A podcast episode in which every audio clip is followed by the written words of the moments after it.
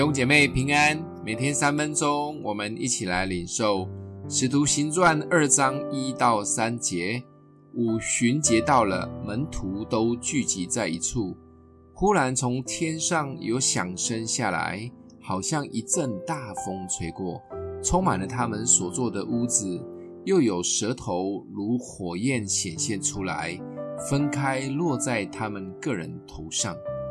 以色列人有三大节期，就是逾越节、七七节、祝棚节。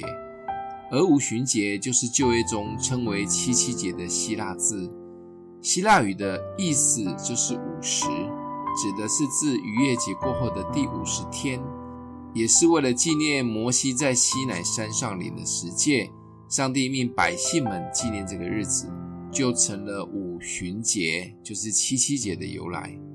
而在新约使徒行传这里中记载着应许的圣灵在五旬节这一天降临，而这一天刚好也是耶稣复活以后的第五十天，表达了新时代的来临，开启了新的圣灵的时代。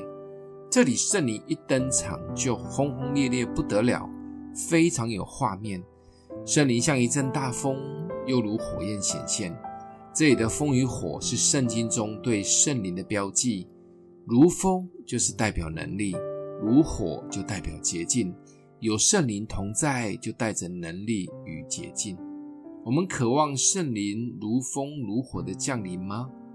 当然，圣灵不会没事突然降临，让你感受一下。而是当我们愿意为主见证或宣扬福音的时候，会启动圣灵的大能。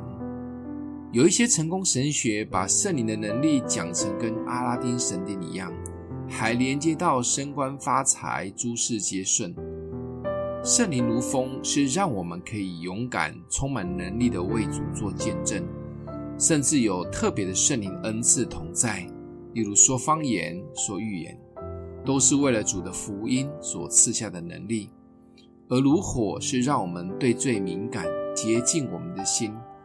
有时火炼是不舒服的，但是为了让我们的生命可以越来越像主，圣灵一登场就显明了两个很重要的印记。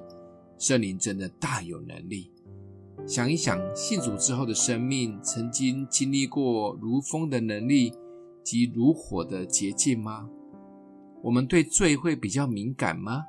欢迎留言，我们一起来祷告。爱我们的父，求圣灵帮助我们，如风赏赐，让我们传福音充满能力，也如火洁净我们的心思意念。谢谢主，奉耶稣基督的名祷告，祝福你哦。